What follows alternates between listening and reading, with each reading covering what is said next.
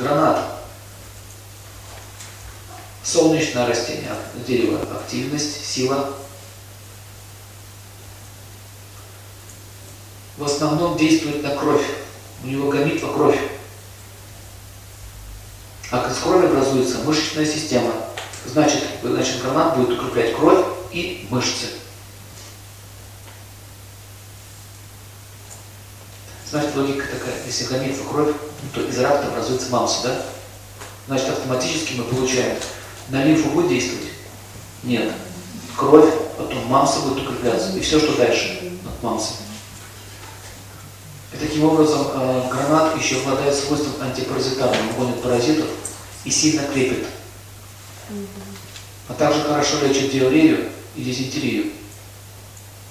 А если у кого болезнь десен, нужно сосать гранатовые корки во рту. Можно сделать из этого дуб с гранатовой коркой. Называется «Остановил диарею раз и навсегда». Ничего потом не будет. Все встало. Гранатом не увлекайся, он сильно запором назовут.